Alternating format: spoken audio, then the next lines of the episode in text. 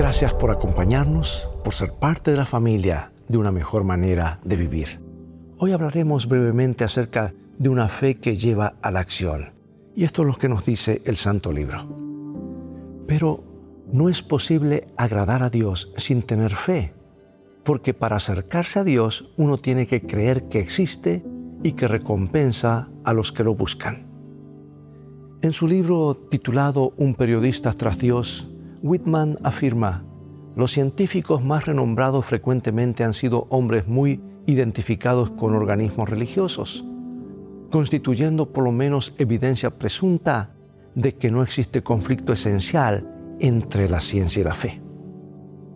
Es una gran ventaja que los científicos y el resto de la población crean en la existencia de Dios. Pero ¿no es mucho más importante mantener una relación vital y constructiva con ese Dios? ¿De cuánto vale creer y hasta profesar una fe determinada, pero a la vez vivir desobedeciendo a Dios? Hace mucho tiempo a un conocido actor le preguntaron en una entrevista televisiva si creía en Dios y contestó, soy un profundo creyente en Dios. Y luego se le preguntó, ¿miente usted? A lo cual respondió, cuando es necesario, sí.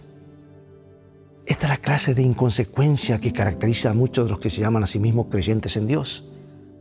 Por un lado, admitir la existencia de Dios y quizás alaban la excelencia de la fe cristiana, pero al mismo tiempo seguir mintiendo, robando, codiciando y manteniendo una distancia tan grande de Dios como cualquier incrédulo.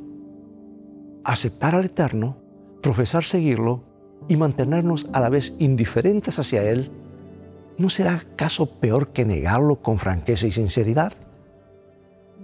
La fe verdadera debe hacernos mejores personas de lo contrario, ¿cuál es su valor? Debe ser un medio de acercarnos a Dios y elevarnos moral y espiritualmente para ser más útiles a la sociedad. Solo entonces valdrá la pena ser cristianos y llamarnos hijos de Dios. ¿Opinas así también? Dios te bendiga y recuerda, vamos en un viaje y en el viaje de la vida las cosas han de terminar bien si tienes a la Biblia como tu GPS y a Jesús como tu guía porque esa es una mejor manera de vivir.